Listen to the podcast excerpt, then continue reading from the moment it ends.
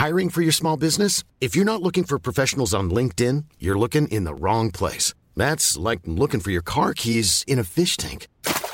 LinkedIn helps you hire professionals you can't find anywhere else, even those who aren't actively searching for a new job but might be open to the perfect role. In a given month, over 70% of LinkedIn users don't even visit other leading job sites. So start looking in the right place. With LinkedIn, you can hire professionals like a professional. Post your free job on linkedin.com slash people today. Bonsoir à tous. Elisabeth Lévy, Sandra Busson, Olivier D'Artigol, Philippe Bilger, Georges Fenech. Une nouvelle fois ce soir, nous allons euh, évoquer l'affaire euh, Palmade puisque l'avocat euh, de la famille des victimes, M. Mourad Batik, s'est exprimé avec effectivement des conséquences dramatiques pour cette famille euh, aujourd'hui, rien ne sera plus jamais comme avant, selon la formule qu'on emploie généralement. Avec nous, Sandra Buisson, vous étiez là hier déjà, Sandra, pour faire le point de l'enquête. Je vous propose d'abord de voir le sujet de Kinson et on va pouvoir vous poser quelques questions.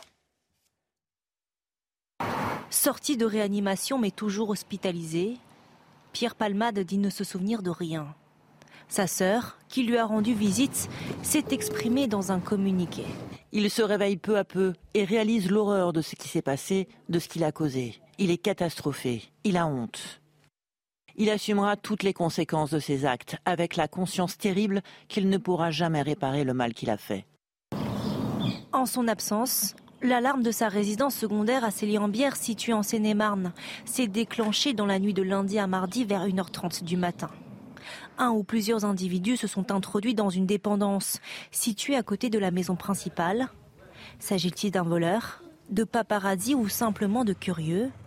Les enquêteurs vérifient toutes les pistes.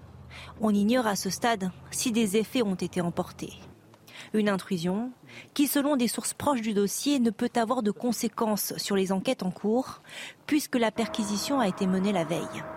Sous l'emprise de la cocaïne, Pierre Palmade roulait sur cette route départementale vendredi soir, au niveau de Villiers-en-Bière, lorsque l'accident s'est produit.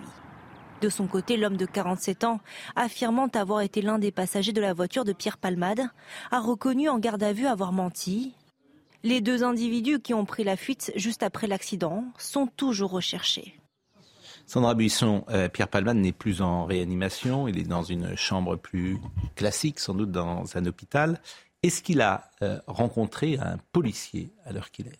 Alors pour l'instant, ce sont les, médecins qui doivent déterminer si oui ou non son état est compatible avec une garde à vue, physiquement et psychologiquement.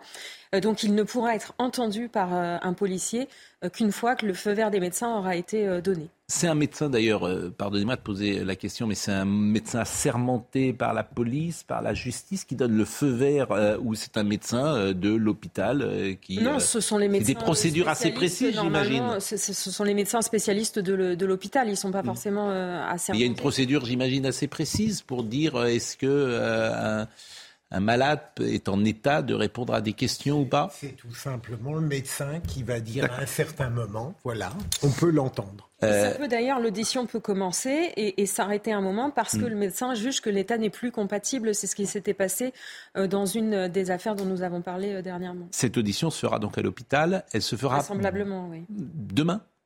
Ah, dès, Là, honnêtement, à part le médecin, personne ne, peut le prédire. Et c'est vrai que, visiblement, il est en état de, s'exprimer. Il a été en état euh, de dire certaines choses à sa sœur qui en a fait part dans, ce communiqué. Euh, la question, c'est peut-il endurer les questions euh, hmm. d'un enquêteur il, sera, il sera entendu sous le régime de la garde à vue, même à l'hôpital ah, le, fait que ce soit à l'hôpital ne pose aucune difficulté hmm. avec le, régime. Mais là, il est en garde à vue? Là, non, tant ah non, là, pour le moment, il n'est pas en garde à vue. Quel est son statut, là Il est malade à l'hôpital Malade, malade. D'accord. Mis en examen En chirurgie. Non, il n'est pas mis en examen. Pour le moment, nous sommes d'accord. Chirurgie. Il n'est pas encore en garde à vue, il ne peut pas être mis en examen. D'accord, d'accord, d'accord. Donc là, à partir du moment où il peut être euh, auditionné, si le médecin donne son feu vert, il aura notification des droits de la défense, la possibilité d'avoir un avocat hmm. et de s'expliquer euh, ensuite devant un juge d'instruction. Je vous propose d'écouter euh, cet avocat, euh, Mourad Batik, qui s'est exprimé pour euh, la première fois aujourd'hui, qui a donné une conférence de presse. pour faire le point sur effectivement les, la famille qui était dans le véhicule que le véhicule de Père Palmade a percuté. Donc effectivement, la famille de cette femme, de son beau-frère et du fils de, ce beau-frère. Alors que dans le même temps, la, Pierre Palmade donc, a communiqué, j'ai envie de dire au minimum, avec ce communiqué de sa sœur, où il rapporte, sa sœur rapporte qu'il a honte et qu'il assumera les conséquences il se réveille peu à peu, réalise l'horreur de ce qui s'est passé, de ce qu'il a causé. Il est catastrophé, il a honte et il dit assumer les conséquences. Il assumera toutes les conséquences de ses actes avec la conscience terrible qu'il ne pourra jamais réparer le mal qui euh, l'a fait. La famille euh, des victimes a réagi évidemment à, cette phrase. Aussi vain que cela puisse paraître, Pierre leur demande pardon euh, du plus profond de son âme. il dit qu'il ne se souvient de rien. Selon nos informations, effectivement, et ses, premières explications, c'est qu'il ne se souvient pas du moment de l'accident. Après, il n'est pas le seul à pouvoir s'en souvenir, puisque les deux personnes qui étaient avec lui euh, dans la voiture peuvent mm. apporter des, éclairages. On rappelle qu'on ne sait pas ce qui a provoqué euh, ce, débord, le fait qu'il aille sur la voie de gauche euh, ce soir-là. Il peut avoir été distrait. Est-ce que d'ailleurs les deux individus ont eu un rôle dans le fait qu'il se déporte sur la gauche hmm. euh, Est-ce qu'il c'est les effets de la cocaïne qui ont altéré euh, sa, vision et son analyse de la sécurité routière? Est-ce qu'il euh, y a eu un problème technique dans la voiture? Donc il y, a, plusieurs hypothèses et pour l'instant, de toute façon, il ne sera pas le seul à pouvoir l'éclairer.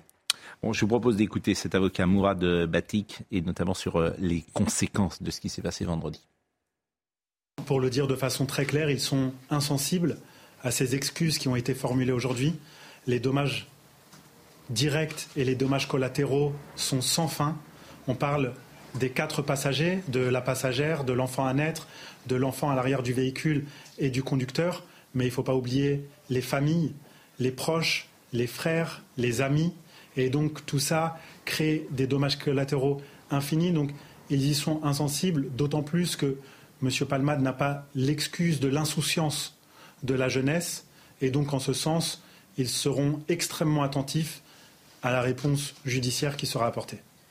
Première prise de parole euh, donc euh, de l'avocat euh, de la famille des, victimes, qui est revenu également sur les faits précis vendredi à 18h45. Concernant les faits, vous le savez, vendredi 10 février 2023, à Villiers-en-Bière, aux alentours de 18 ou 19 heures, Monsieur Pierre Palmade était au volant d'une Peugeot 3008. Il a quitté sa voie de circulation et a percuté de plein fouet un autre véhicule. Dans ce véhicule se trouvait un conducteur de 38 ans, une passagère de 27 ans, enceinte, un enfant à naître de 6 mois et un enfant sur la banquette arrière de 6 ans. Sur euh, le contexte, euh, voilà, on est sur euh, une passagère qui est venue rendre visite à sa belle famille et on a donc euh, le beau-frère qui a euh, très gentiment proposé de raccompagner sa belle-sœur à son domicile en compagnie de son fils. Ils ont roulé environ 15 minutes avant l'accident et la passagère a un souvenir en trois étapes. Un souvenir traumatique évidemment, en trois étapes.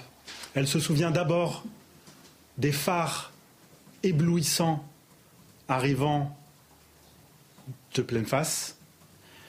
Elle se souvient ensuite du coup de volant donné par le conducteur pour tenter d'éviter le véhicule qui leur fonçait dedans. Et elle se souvient ensuite être sortie de la voiture, avoir tenté d'aller instinctivement à l'arrière pour sauver le passager arrière, mais s'être effondré, n'ayant plus de force, s'être effondré en pensant instinctivement à son bébé qu'elle avait euh, dans son ventre à ce moment-là, et avoir hurlé à de multiples reprises Mon bébé, mon bébé, en se tenant le ventre. C'est une expression importante parce qu'une personne m'a dit aujourd'hui N'oubliez pas de parler de la famille. Et le rôle d'un avocat dans un moment aussi terrible, c'est aussi d'être la voix de ceux qui peuvent pas, pour une raison de santé qu'on comprend bien, s'exprimer. Et ça permet, si ce n'est de rééquilibrer, en effet, de leur donner euh, cette existence, euh, leur, ce qui s'est passé, de parler pour eux. Euh, et moi, je trouve très, très bien que ça vienne ce soir, parce que ça manquait. Mais surtout que il y a aussi beaucoup de gens qui ont exprimé leur compassion quasiment pour Pierre Palmade. Mais je comprends après le fait qu'on ait beaucoup euh, évoqué euh, Pierre Palmade et, la drogue, etc. De gens ont, mais être un avocat dans ce moment-là, c'est un, métier. Je ne partage pas votre, ce que vous dites, mais, mais, Moi, je, pense que chaque, euh, chaque plateau de télévision a souligné qu'au cœur de ce drame, il y a le drame d'une famille. Et je pense que chacune des interventions. on l'a dit, on l'a dit. Mais, euh, mais on n'avait pas d'éléments venant d'eux aussi précis. Sur les réseaux sociaux, aussi précis. Et sur les réseaux sociaux. C'était un peu moins convenable. Ah, disons que les réseaux sociaux euh, montrent le tréfond de l'âme des autres. Il y a quelque chose de, de terrible sur lequel je ne veux même pas revenir, mais que chacun peut, peut voir d'ailleurs.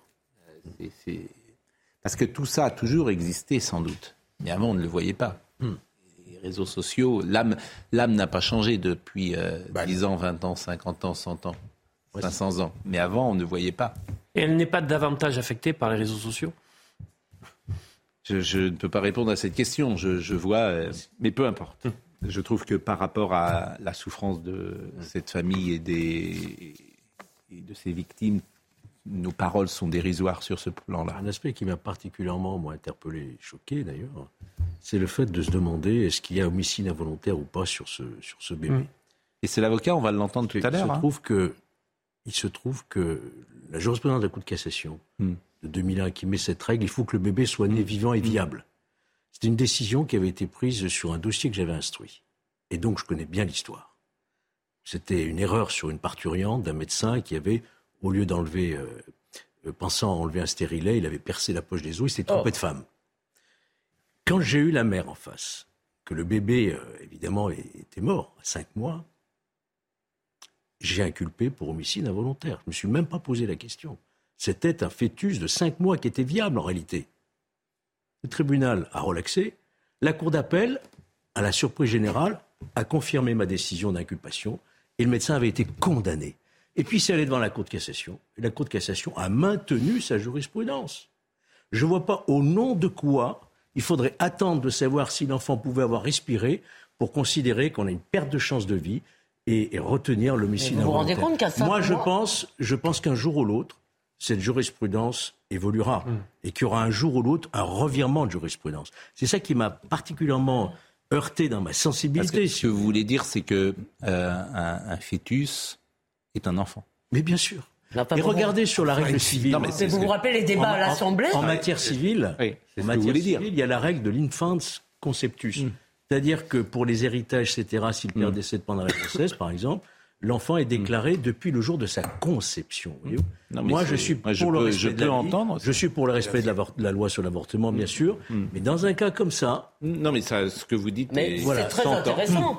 Mais à ce moment-là, Georges, il faut quand même. Je suis désolé. Mm. À ce moment-là, on ne peut pas admettre, si vous voulez, qu'on allonge et qu'on allonge et qu'on allonge de façon euh, permanente. Et rappelez-vous, pendant le Covid, il était question de l'allonger quasiment. Je ne me rappelle plus. Je crois que c'était huit mois pour euh, confort, pour inconfort euh, social. C'est dans un cas tout à fait particulier. Non, mais excusez-moi. D'accord, mais vous ne pouvez pas d'un côté dire que la loi vous dit qu'à cinq mois, à cinq mois de grossesse, vous êtes dans un homicide et que la même assemblée ou que, nos représentants disent à sept mois ou huit mois. C'est des cas tout à fait particuliers. C'est pas comparable. Mais moi, je retiens ce que bah, dit euh, euh, désolé, Georges, qui peut s'entendre. C'est-à-dire qu'un fœtus, c'est un enfant. On m'avait dit c'est un organe. Oui, ça peut s'entendre. Je voulais le voir. J'ai fait une perquisition. Bon. On m'a ouvert le frigo, oh. les langes, et j'avais sous mes yeux un vrai bébé, quoi. Et c'est là que j'ai pris conscience qu'on a ôté la vie à un bébé qui allait naître. Et donc, j'ai retenu l'homicide mm. involontaire. Et d'ailleurs, le parquet euh, a ouvert pour homicide involontaire, mais on nous dit qu'il faudra voir s'il a respiré. Mm. Alors, je voudrais, euh, pour tout vous dire, on va écouter, mm. et je le dis pour Benjamin No, parce qu'on avait prévu d'écouter plus tard, puisque c'est l'avocat lui-même qui a parlé de cette euh, jurisprudence euh, que vous évoquez à l'instant. Mais puisque vous en parliez, je vous propose d'écouter ce qu'a dit euh, l'avocat, M. Batik. Il va y avoir évidemment un débat sur la qualification juridique, puisque, vous le savez, il y a une jurisprudence de 2001 qui nous explique que si l'enfant n'est pas né vivant, eh bien, la qualification d'homicide involontaire ne peut être retenue. Il va donc y avoir le débat pour savoir si cette qualification peut être retenue ou non. Et pour ce faire, nous attendons les rapports d'autopsie, les retours d'expertise qui nous diront si, oui ou non, l'enfant est né vivant. Des informations que nous avons, l'enfant serait né vivant, mais cela reste à confirmer par euh, les expertises, les experts et les autopsies. Bon, euh, j'ai envie de dire, ça, ça, change. Euh, en quoi ça change le dossier Ça change la qualification, mais chacun comprend qu'une mère qui porte un enfant de 7 mois, l'enfant est là. Bien sûr. Voilà, l'enfant est là. Tu as perdu un enfant. Bien sûr. je veux dire, c'est. Il n'y a pas besoin de qualification juridique. Il y a l'approche juridique pour le, et l'horreur humaine. On Bien sûr. Euh, l'état des blessés. Alors, Monsieur Batik euh, l'a précisé, cette séquence est très rude à écouter. Parce que là, vous prenez conscience, et notamment pour ce jeune garçon de 6 ans qu'il annonce oh. défiguré. Donc je vous propose d'écouter euh, Monsieur Batik. Le conducteur, lui, a 38 ans, il est père de trois enfants. Un enfant de 8 ans, un enfant de 6 ans, qui était le passager arrière, et un bébé de 7 mois. C'est un homme courageux qui travaille tous les jours dans le désamiantage. À l'heure où l'on parle, il est, à ma connaissance, encore en réanimation, tout comme son fils de 6 ans qui lui aussi est encore en réanimation. Il faut savoir qu'il a subi entre 5 et 7 opérations pendant ces dernières 72 heures. Et euh, quant à l'enfant, d'après la mère que j'ai eue euh, aujourd'hui au téléphone, il aurait la mâchoire fracturée et serait euh, défiguré. Euh, Sandra, vous avez des précisions même sur le choc tel qu'il s'est euh, produit. Oui, c'est ce qu'a expliqué l'avocat un petit peu plus tard, c'est qu'il faut euh, s'imaginer ce, conducteur, donc qui est le, beau-frère de la femme enceinte, le papa de, ce jeune garçon de, 6 ans. D'ailleurs, le père et le fils sont toujours en, réanimation. Ce père, l'avocat a expliqué qu'il a été complètement compressé entre le volant et le siège. Il a été écrasé. C'est pour ça qu'il a fallu énormément de temps pour le désincarcérer. Donc, ce qui explique les différentes opérations, 5 euh, à 7 en 72 heures qu'il a subies. Le pronostic vital est toujours engagé à la fois pour le père et le petit garçon. Pour l'instant, on nous dit simplement qu'ils sont toujours en réanimation. Il n'y a pas plus d'informations les concernant. Euh, Même hôpital. Je ne crois pas parce que l'enfant est un équerre. L'enfant est un équerre. les peines encourues, c'est Monsieur Batik les a également rappelées. Ce qu'encourt euh, M. Palmade, évidemment, c'est une peine assez lourde qui va de 7 ans à 10 ans euh, d'emprisonnement selon euh, les circonstances aggravantes qui seraient retenues. Et ce qu'attend la famille aujourd'hui, pour le dire très concrètement et très clairement, elle attend évidemment que M. Palmade soit placé en garde à vue le plus rapidement possible. Elle attend qu'il soit déféré devant un magistrat instructeur, que justice soit faite, que la justice soit rendue et qu'évidemment la notoriété de M. Palmade n'influe ni d'un point de vue médiatique, ni d'un point de vue judiciaire. Et elle n'influera pas Non, je dirais même. Euh, Sinon, ça défaveur. Euh, oui, absolument. Euh, il ne faut pas qu'il y ait une politique judiciaire pénale pour l'exemple, mais ce jeune avocat a tout à fait raison. On peut craindre que, compte tenu de l'émoi qui tout de même a mis en évidence le rôle de Pierre Palmade. Elisabeth, là, il n'y a pas eu de compassion pour lui dans les médias. Sur les réseaux sociaux. Ah, ça, je. Moi, je ne l'ai pas vu. J'ai vu, regardé. J'ai vu l'exact contraire. Euh, j'ai pas vu de compassion euh, pour euh, Pierre Palmade. J'ai vu, j'ai le sentiment au contraire que les gens non ont exprimé une très grande. Oui, dans les médias classiques, c'était. Oui, oui, mais, mais j'ai l'impression que dans ces, souvent on entend parler de victimes d'accidents ou de, d'auteurs d'accidents et que ces peines maximales, elles sont très euh, euh, théoriques. En fait, on a le sentiment que c'est très rarement des lourdes peines de prison. il y a parfois des peines lourdes en matière de délinquance routière. Hein, et, et, là, je, entre les deux. pas de politique pour l'exemple, mais je suis persuadé que lorsqu'il comparaîtra, la non, mais c'est ce qu'il faudrait peut-être, euh, au-delà de l'affaire Palmade, c'est changer la loi. Euh, lorsque on me dit que ce n'est qu'un délit, ça peut être un crime quand même de prendre sa voiture alcoolisée, ça pourrait être criminalisé. Ah, euh. Déjà, il pourrait y avoir mise en danger de la vie d'autrui. Oui, mais c'est clair. Et première chose, la deuxième chose, quelqu'un qui prend sa voiture et qui est à au-delà de 0,5 g 50, on pourrait qualifier ça d'homicide volontaire. Je suis désolé de vous le dire. Dans l'affaire Sarah Ali. Je, je, parle, je ne parle pas de l'affaire Palmade là, mais il n'y a pas de volonté.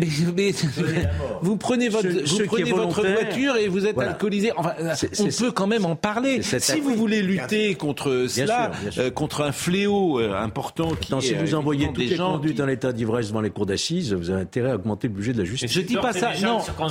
Non, mais je dis pas ça. Je, je dis pas exactement ça. Bah, si. Je dis criminaliser. Je, bah, je, je, dis effectivement euh, que lorsqu'il y a un accident de ce type, hum. je peux faire déjà une différence quand il y a un accident avec euh, des gens qui sont blessés euh, ou des gens qui sont morts. Peut-être que celui qui est contrôlé et qui n'a pas eu d'accident, je ne le. Évidemment, ce n'est pas la même chose. Le geste bah, volontaire. le risque. il prend le risque, pardon, parce oui, il n'a pas voulu. il n'a pas voulu. L'accident, il a eu de la chance. Il n'a pas voulu. Il a, il a pris volontairement le risque. Oui mais il n'a pas voulu les conséquences. C'est ça la loi. Enfin, la loi peut changer, mais on va marquer une pause. A déjà on va marquer une pause. Le juge tient compte de tous les éléments que vous avez donnés. Mais il me semble. Bon, on va marquer une pause. Sarah Alimi par rapport à ça, mais bon, on en parlera peut-être. Il n'a pas de rapport avec ce dont on parle, mais euh, la pause. Si.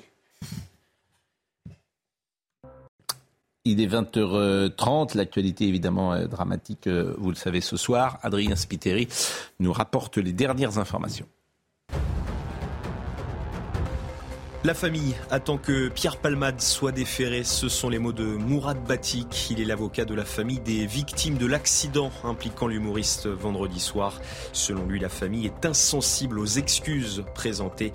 Elle espère également que la notoriété de Pierre Palmade n'influera pas sur l'enquête. Un homme et son fils sont toujours en réanimation. Des perturbations limitées ce jeudi dans les transports pour la cinquième journée de mobilisation contre la réforme des retraites. La RATP prévoit un trafic normal dans les métros. De son côté, la SNCF prévoit 4 TGV sur 5 en circulation et 1 TER sur 2 dans les régions. À Orly, 30% des vols sont annulés. Et puis Kylian Mbappé sur le banc des remplaçants face au Bayern Munich.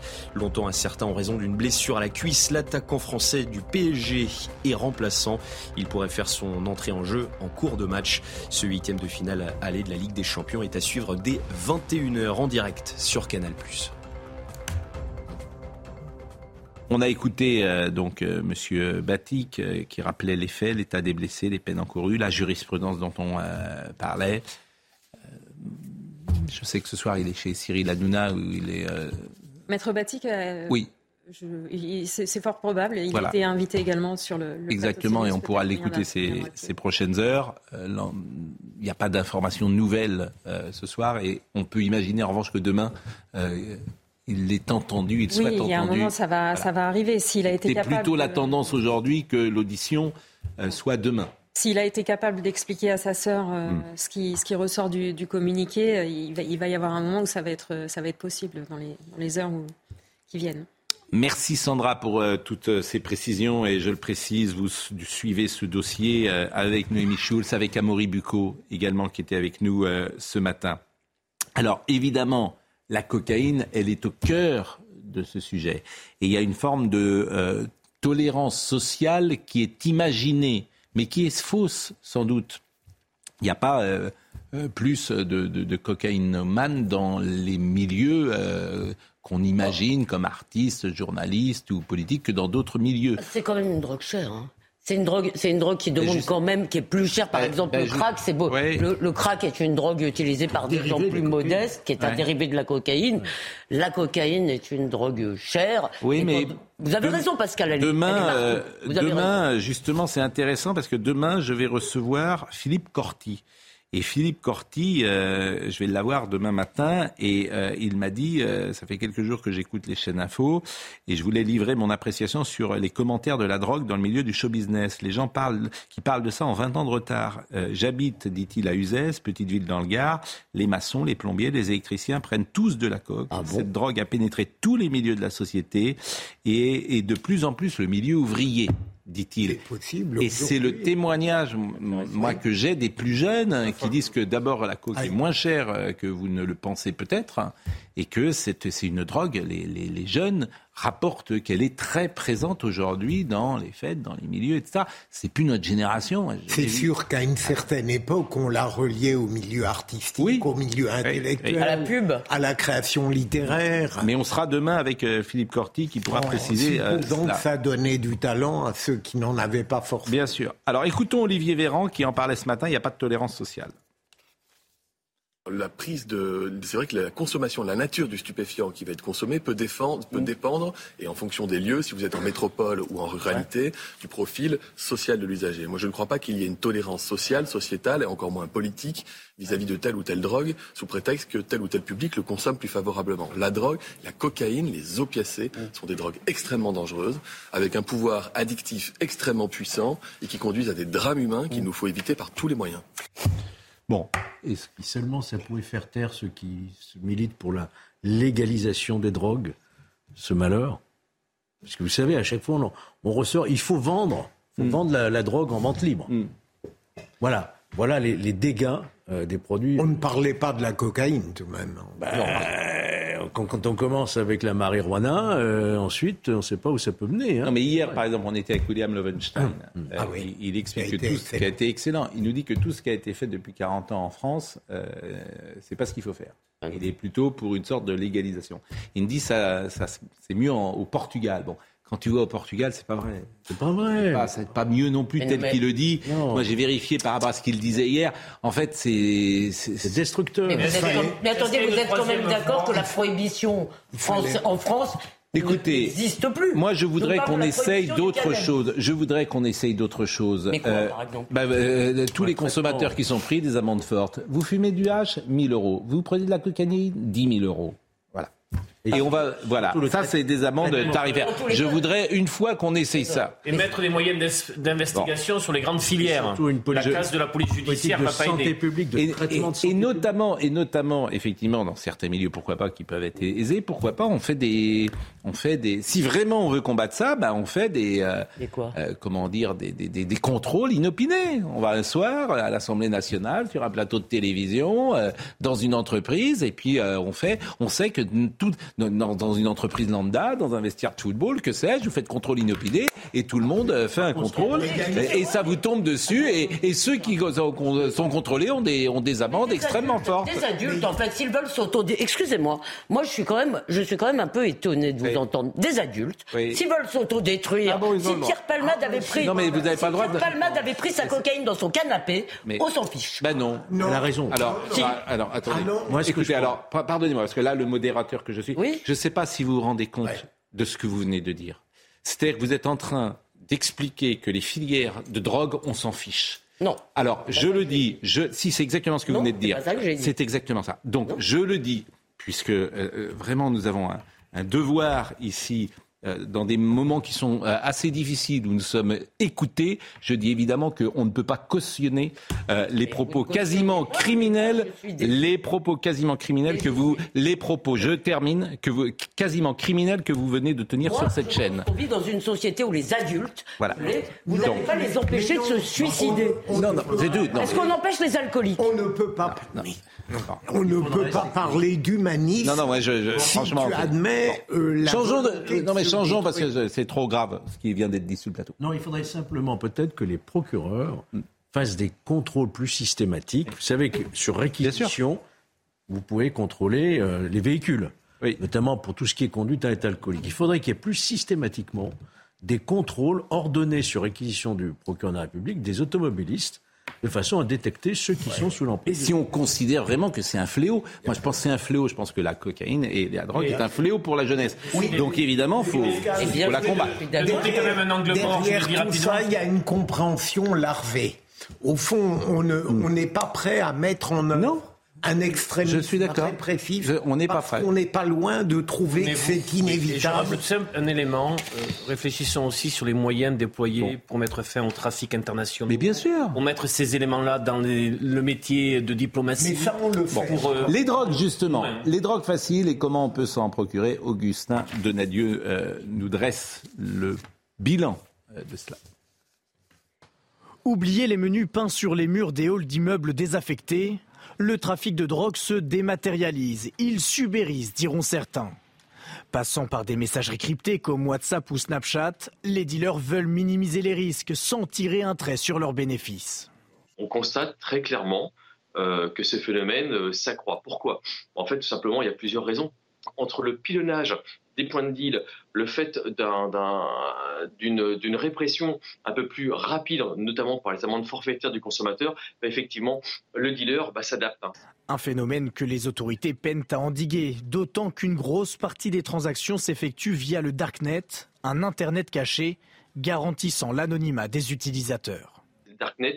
Alors là, euh, c'est la zone de non-droit. On se rend bien compte que euh, ça vient de, tous les pays étrangers avec une utilisation un peu compliquée. Euh, ça, c'est le Darknet avec beaucoup de, drogues de synthèse. Les syndicats de police demandent que les plateformes soient responsabilisées. Il y a aussi euh, la question, certainement, de la responsabilité pénale de ces hébergeurs, de ces gens, euh, de, ces Snapchat euh, qui, ne contrôlent pas, au final, ce qui se passe sur leurs réseaux sociaux. Et pour vous dire la vérité, on a quand même l'impression que c'est un océan qu'on essaye de vider la petite cuillère. Contrairement à ce que les trafiquants pourraient croire, l'utilisation des réseaux sociaux ne leur offre aucunement l'impunité. Au contraire, l'incitation à l'usage de stupéfiants par des vidéos, par exemple, est puni de 5 ans d'emprisonnement et de 75 000 euros d'amende. Euh, ça fait vraiment beaucoup réagir, euh, forcément, euh, notre conversation de ce soir. Et je citais tout à l'heure Philippe Corti, et euh, quelqu'un euh, tenait à dire euh, que dans Corti a totalement raison, c'est le boss 56. Je cite pas assez de gens sur les réseaux sociaux, mais le boss 56 dit Corti a totalement raison. J'habite une petite, très petite ville du Morbihan et je peux vous assurer que la coque est omniprésente dans toutes les soirées, toutes générations confondues et toutes classes sociales confondues et pas que de la coque. Moi, c'est une réalité, on ne s'en rend pas compte, nous, parce qu'on est peut-être d'une autre génération. Je n'ai jamais vu de la coke dans les soirées quand j'avais 20 ans, 25 ans, et aujourd'hui non plus. Franchement, je ne vois pas de, soirée, de, coke dans les soirées dans lesquelles je vais. Mais je vais peu dans les soirées, pour tout vous dire. On ne voit plus dans les soirées. Mais, mais, mais je pense que je l'entends, puisque j'entends les jeunes gens en parler. Oui. Je vous rappelez ce qu'a dit euh, William euh, Lovenstein hier? Oui. Il vous a dit que dans toutes les sociétés, euh, il y avait un, recours à des substances. On est aussi les champions du monde de euh, consommateurs, de, consommation de euh, d'antidépresseurs, d'anxiolytiques, euh, etc. Donc toutes les sociétés ont recours à des substances psychotropes. Je veux dire, quel que soit le. et c'est pour ça que je pense qu'il faut absolument mettre l'accent, la priorité sur la protection de la jeunesse. C'est vrai, non mais je le pense vraiment. Je pense que ça c'est fondamental parce que effectivement vous avez des gamins qui peuvent acheter n'importe quoi comme ça sur les réseaux sociaux, hein, ça c'est vrai, et sur les trafics. Mais je veux dire, voilà, mais vous vous n'allez pas arrêter la chose. C'est pour ça que. Mais non, mais on ne va pas l'arrêter, Elisabeth. Mais il faut tout tenter pour le faire. Euh, Parfois, j'ai l'impression que euh, face à ce fléau euh, contre lequel on ne parvient pas à mener une action efficace, mmh. on, on, tombe dans une sorte de c'est pas parce que c'est inéluctable qu'il faut baisser les bras et la répression. J'ai l'impression que vous êtes prête à comprendre euh, le, la consommation de drogue dès lors qu'elle ne gêne que celui qui consomme. Je ne suis pas prête à la comprendre. Je dis juste, il y a deux choses. Un, je constate que la prohibition du cannabis est ineffective ineffective et que rien n'est plus grave qu'une loi qui est complètement fictive. Ça va mieux, ça va mieux. L'amende forfaitaire a été un On pourrait imaginer aussi un de test pour démarrer les voitures. Hein. Et pour les voitures, ça vous avez raison. Mais ça, je veux dire, ça, ça, existe. On pourrait imaginer une sorte de sécurité. Alors, j'imagine qu'il y aurait toujours des moyens de tricher, comme toujours, mais euh, bon. En tout cas, euh, est-ce qu'il faut être plus répressif ou pas euh, Pour euh, cela, c'est des questions qui vont se poser. Et je disais tout à l'heure, c'est délictuel. On pourrait imaginer que ce soit criminalisé, là aussi.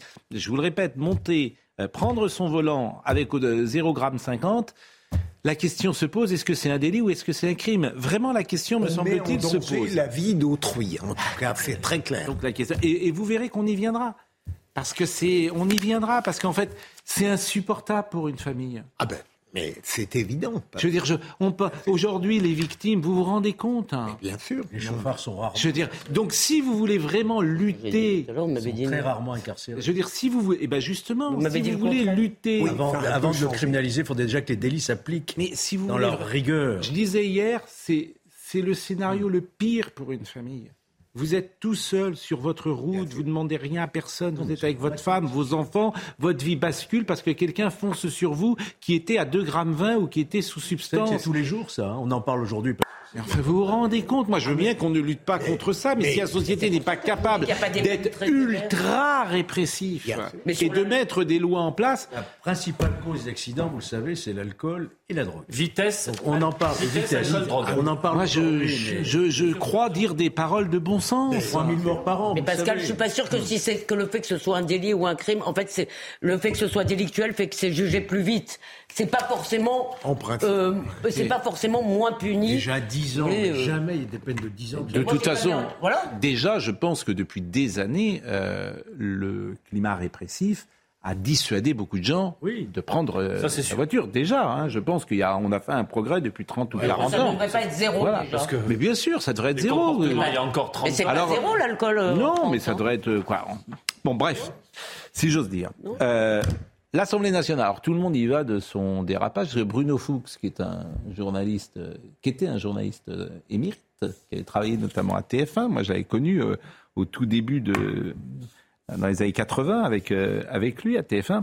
Donc là, il a comparé euh, l'attitude de la France insoumise à une situation proche de celle de Samuel Paty, avec une incitation à dépasser, à demander à d'autres de commettre des actes contraires aux valeurs de la République. Alors il a fait après. Alors, c'est- il a fait, au oui, cours mais- de repentance, il a Bon, dit. je- mais écoutons Bruno Fuchs. écoutons Bruno Fuchs parce que. Alors de lui, ça, pour le coup, ça m'a surpris parce que comme je le connais un peu, je me suis dit vraiment, euh, lorsqu'on devient député, Il est député quoi, lui? Modem. modem. En plus. on assiste depuis quelques mois, c'est une déconstruction progressive euh, et une transgression euh, de toutes les, valeurs républicaines. On est, euh, toute proportion gardée, dans une situation proche de celle de Samuel Paty, avec une proposition, une incitation à dépasser, pas eux-mêmes bien sûr, mais à demander à d'autres à commettre des actes qui sont tout à fait contraires aux valeurs euh, de la République. Donc, euh, je pense que cet élément-là, il n'est pas, c'est pas juste un dérapage. Il y a une construction progressive de la part euh, de la euh, Nupes. Bon, euh, il s'est excusé depuis, Le mais bon. problème, comme vous le savez, c'est Hmm. qu'il existe au sein de l'hémicycle une immunité de parole. Hmm. Moi, je me demande, compte tenu de la dérive à laquelle on assiste, Hmm. si on ne devrait pas réfléchir peut-être à lever de parole, à dans la mesure où vous commettez des injures publiques, des appels à la haine, quand vous dites assassin, il y a quelque part, moi, je- j'entends bien ce qu'il dit, je comprends l'idée derrière Samuel Paty. Tellement vous faites monter un climat comme ça autour d'un individu, vous créez euh, un risque pour ça. Pour Il s'est cette- excusé. Mais est-ce que la Il s'est je, excusé. je- je me demande s'il ne faudrait pas excusé. lever un jour ou l'autre cette immunité de parole Non, non. euh, Il s'est excusé. dans l'hémicycle. Je voulais simplement vous montrer Alors, on ça. Je salue. Rachida Dati, qui est euh, une auditrice, auditrice téléspectatrice régulière de notre émission. Plus que de la regarder derrière l'écran, elle devrait passer l'écran, tel le héros de La Rose pourpre du Caire, et hop, entrer dans la vraie vie. On l'a- C'est le contraire, c'est-à-dire que c'est là, Oui, c'est elle viendrait euh, vers Un nous. Voilà, et elle nous dit, pour avoir tenu des audiences d'accident, la suppression des points ou l'annulation du permis était plus dissuasif que le fait de mettre en danger autrui. Mais, mais je veux dire, faut être très répressif. Euh, je veux dire, euh, il y a un moment, vous ne repassez plus du tout le permis. Parce que les gens, ils vont faire attention. Vous savez combien de gens Ah, conduisent Ils ne sans re- permis le repassent plus du tout. Vous savez combien de gens conduisent sans permis Et en ben, France, si vous, euh, et Pascal ben, par exemple, c'est 5 millions, je crois. Ah, mais, ou- euh, énorme. Et ben, et ben, là aussi, qu'est-ce que vous voulez Mais c'est parce qu'on ne peut pas mettre Alors, la même sanction Rima pour eux. Abdul euh, Malak, Ah, ça euh, bien. qui euh, s'est exprimé aujourd'hui. Il y a eu un échange entre le député républicain Xavier Breton, il a, il a interpellé la ministre de la Culture à l'Assemblée nationale. Vous savez qu'elle veut fermer ses news quasiment et c'est 8 oui. Bon, C'est elle. c'est elle, comme vous dites. Bon. En même temps, c'est une manière de faire parler d'elle parce qu'avant, on parlait pas beaucoup Enfin, ça d'elle. fait quand même peur. Donc, hein, euh, les ministres, quand même. Donc elle est ministre, euh, et évidemment, et elle veut... euh, la liberté d'expression n'a pas de prix. Madame le ministre, la liberté d'expression n'a pas de prix. La liberté d'expression n'a pas de prix. Alors, je vous propose de voir euh, ou d'écouter cet échange entre Monsieur Breton et Madame Rima Abdul Malak. Madame la ministre, de très nombreuses personnes ont été choquées par les menaces que vous avez formulées à l'encontre des chaînes C8 et CNews. En menaçant ces chaînes de ne pas renouveler leurs fréquences, vous avez bien sûr heurté les téléspectateurs qui y trouvent une autre manière de s'informer. Mais vous avez aussi choqué tous ceux qui sont attachés au pluralisme de l'information. Vous avez scandalisé tous ceux qui défendent cette grande liberté constitutionnelle qu'est la liberté d'expression. Dans une démocratie, sur un sujet aussi sensible que l'information, un gouvernement se doit d'observer une stricte réserve. En aucun cas, il ne peut prendre parti. Et c'est pourtant ce que vous avez fait. Et en le faisant, non seulement vous avez menacé la liberté d'expression, mais vous avez aussi remis en cause l'indépendance de l'ARCOM, l'autorité de régulation de la communication audiovisuelle et numérique. Normalement, l'ARCOM devrait être une autorité publique indépendante. Mais par vos propos, Madame la Ministre, vous discréditez et son indépendance et son impartialité. Alors, Madame la Ministre de la Culture, allez-vous observer à l'avenir une stricte neutralité pour respecter la liberté d'expression et le pluralisme de l'information? Soit vous n'avez pas écouté mon interview, soit vous tenez absolument à déformer mes propos, peut-être pour détourner le regard de ce que sont les faits et de ce qu'est le cadre existant que je vais essayer de rappeler ici. Est-ce que la loi de 1986, qui est une loi très importante pour notre démocratie, prévoit des obligations pour les chaînes qui sont les chaînes de la TNT qui ont des fréquences gratuites Oui. Est-ce que si ces chaînes ne respectent pas les obligations, est-ce qu'elles peuvent s'exposer à des sanctions? La réponse est oui. Est-ce que c'est au CSA, devenu l'ARCOM, de prononcer ces sanctions? La réponse est encore oui. Je n'ai jamais dit le contraire, j'ai toujours rappelé ce qui relevait du rôle de l'ARCOM. Alors quelles sont ces obligations? Ça me semble important de le redire ici dans cet hémicycle. Et ça s'applique à toutes les chaînes, absolument toutes les chaînes. Oui, oui, oui. Faut les rappeler. Traiter les affaires judiciaires avec mesure. Assurer l'expression des différents points de vue sur les sujets qui prêtent à controverse. Respecter l'indépendance de l'information, notamment à l'égard des intérêts économiques des actionnaires ou des annonceurs. Lutter contre les discriminations, respecter la dignité des personnes, etc. Quel est le constat aujourd'hui? Et vous me donnez l'occasion de compléter les réponses que j'ai faites à l'interview que vous mentionnez. Prenons les interventions de l'ARCOM, elles sont publiques depuis 2019 vis-à-vis -vis des chaînes de la TNT qui bénéficient de ces fréquences gratuites et donc qui doivent respecter ces obligations qui vont avec. Depuis 2019, deux interventions pour France Télévisions, zéro pour TF1, zéro pour M6, une vingtaine pour les deux chaînes que vous mentionnez. Donc, monsieur le député, il n'a jamais été question d'interdire telle ou telle chaîne ou de menacer telle ou telle chaîne ou de s'immiscer euh, dans les pouvoirs du régulateur qui est strictement indépendant, absolument indépendant. Merci Madame si la rappeler Ministre. les termes de la loi, c'est euh, faire acte de censure, on n'a pas la même définition de la censure. Merci. Votre meilleure réponse aurait été de prendre acte et de dire effectivement, il y a une stricte neutralité qui s'impose à moi en tant que ministre. J'entends votre question et je ne vais pas plus loin. Le problème, c'est que vous, plus vous parlez, plus vous vous enfoncez. Parce qu'effectivement, vous rappelez un cadre légal, mais ensuite, vous êtes là, en, en- effectivement, en menaçant. Et je crois qu'il faut faire attention, parce que si effectivement il y a des chaînes de télévision qui ne correspondent pas à la pensée unique, à la bienséance, etc., que, que vous voulez imposer, eh bien il y a une réaction. On sait que les libertés sont mises en danger dans notre pays. Ça a été la liberté de manifestation, la liberté de culte, la liberté de communication. Faisons attention. On pourrait préciser également qu'elle compare euh, des choses qui ne sont pas comparables, puisque M6, par exemple, ne fait pas d'information. M6 euh, n'a pas euh, euh, fait Oui. un quart d'heure d'infos. Alors, Et puis qu'on aurait aimé quand même que l'ARCOM se saisisse quand, par exemple, des candidats à la présidence de la République étaient reçus avec une mitrailleuse lourde sur la 2 par que des gens qui pensent pareil. On en a déjà parlé sur ce plateau, Pascal. Le lundi matin, après les émissions politiques, on était sidérés.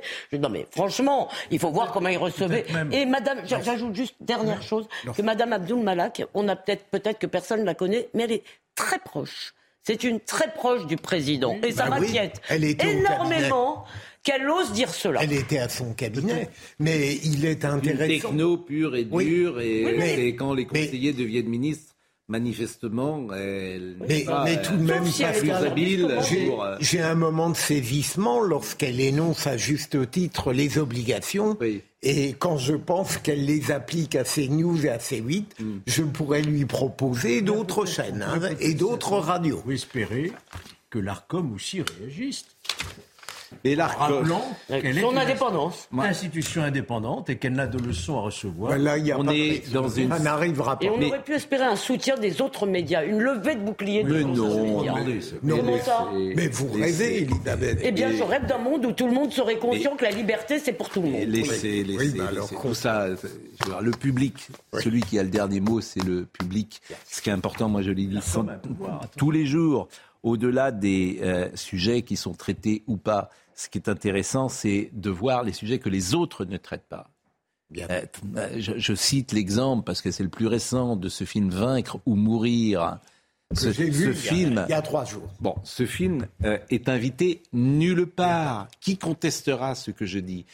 Qui contestera que ce film Alors on peut dire, et c'est vrai, Il les... est invité par Libération. non mais on peut dire, c'est vrai, les, les chaînes sont, font ce qu'elles veulent. Madame Salamé fait ce qu'elle veut dans son émission Quelle époque Ah, Madame et- et- Anne-Elisabeth Lemoine fait ce qu'elle veut dans Et son émission. Madame On peut Salamé dire est ce qu'on veut par ailleurs de ce film-là sur non. les plateaux de CNews. Mais bien sûr. On peut y compris dire Oui, qu'on oui. ne s'y retrouve pas. Mais Madame Salamé est payée par nous, Pascal. Vous n'êtes pas payé par elle. bon. C'est pas pareil.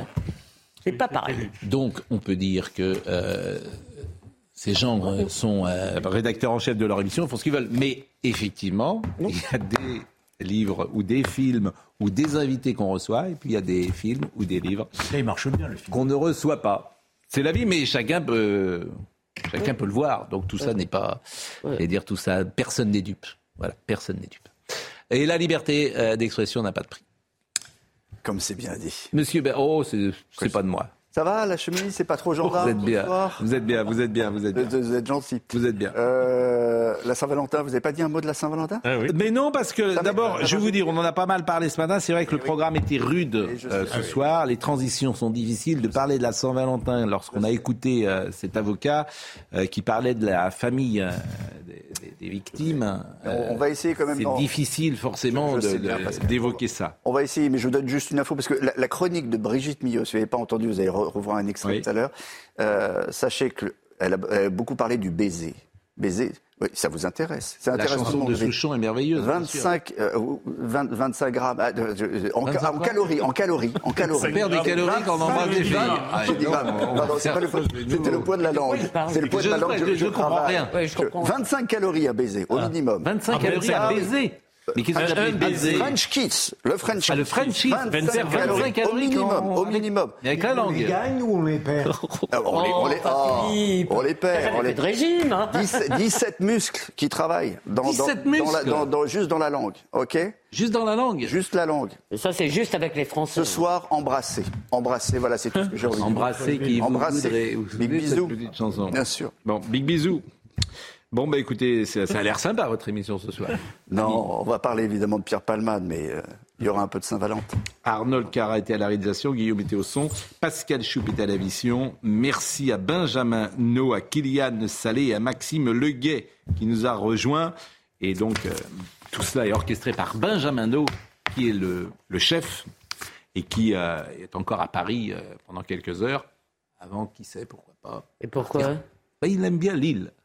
Il aime bien de temps en temps faire un petit tour du côté de Lille. Ah. Lille dans le Nord. À demain matin. Très bien. Voilà une information.